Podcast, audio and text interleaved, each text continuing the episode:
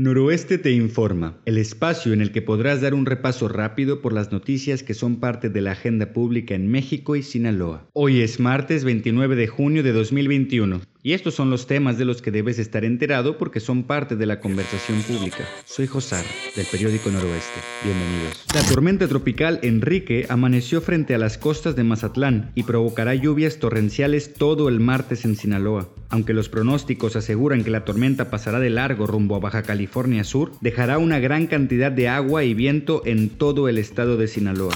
La tormenta tropical Enrique obligó al cierre de numerosas calles calificadas con riesgo de inundación en Culiacán, mientras en Mazatlán las autoridades decidieron cerrar las playas a los bañistas debido al fuerte oleaje que ha provocado. José Eloy arribó a Sinaloa en medio de una marcha que inició en La Paz, Baja California Sur, en busca de su hijo desaparecido. El caminante asegura que su hijo salió en busca de una beca académica y fue detenido por la policía para desaparecer en Sonora. Hoy se publicará en el periódico oficial las reformas hechas a la ley en Sinaloa para permitir legalmente el matrimonio entre personas del mismo género. El matrimonio igualitario es una vieja demanda de las personas de la comunidad lésbico-gay que aspiran a contar con los mismos derechos que el resto de las personas.